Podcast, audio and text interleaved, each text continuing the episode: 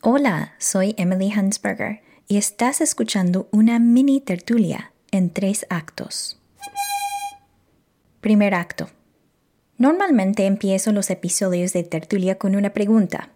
¿Tienes tu cafecito? Pero tengo que confesarte algo. Durante la pandemia empecé a sufrir unos síntomas causados por el estrés y resultó que el ácido del café me los agudizaba.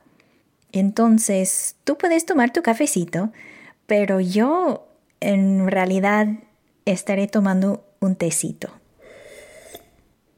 Segundo acto. Con el paso de los años he ido recolectando temas relacionados con el español que me molestan, me emocionan o simplemente me llaman la atención. No sé si ustedes han visto un GIF de un pequeño búho que asoma la cabeza repentinamente de un hueco en un árbol con los ojos amarillos grandísimos y las cejas levantadas, creo que capta perfectamente cómo me siento cuando me topo con esos temitas. Por ejemplo, el voceo. Durante todos los años que estudié formalmente el idioma español aquí en Estados Unidos, me enseñaban las conjugaciones de los verbos para vosotros, un pronombre de la segunda persona del plural, usado básicamente solo en España. Pero nunca, nunca, jamás me enseñaron las conjugaciones del voceo. Vos es el pronombre de la segunda persona del singular que se usa en Argentina, Paraguay, Uruguay, Costa Rica, El Salvador, Guatemala, Honduras, Nicaragua, Chile y en ciertas zonas de Bolivia, Ecuador, Perú, Venezuela, Colombia, México, Panamá y Belice. En la región rioplatense se usa exclusivamente en lugar de tú.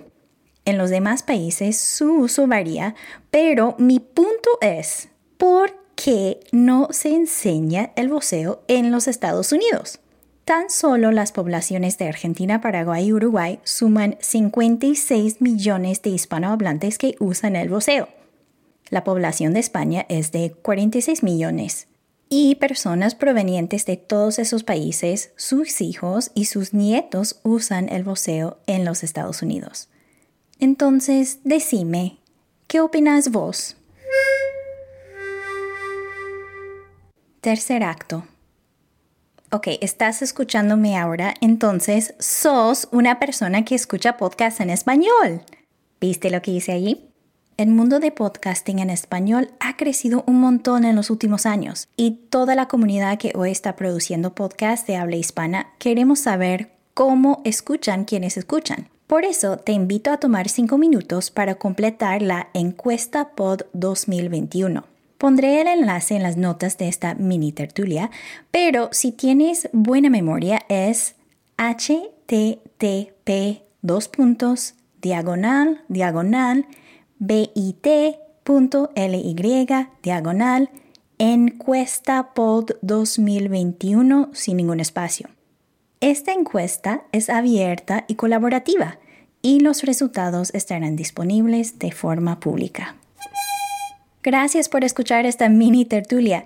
Como siempre, visita tertuliapodcast.com para más información sobre este episodio y para suscribirte. Tertulia es un proyecto totalmente independiente sin patrocinios. Si te gustó este episodio y quieres apoyar a Tertulia, completa encuesta pod 2021, por favor. Gracias. Chao. Tertulia es una producción de Tertulia LLC.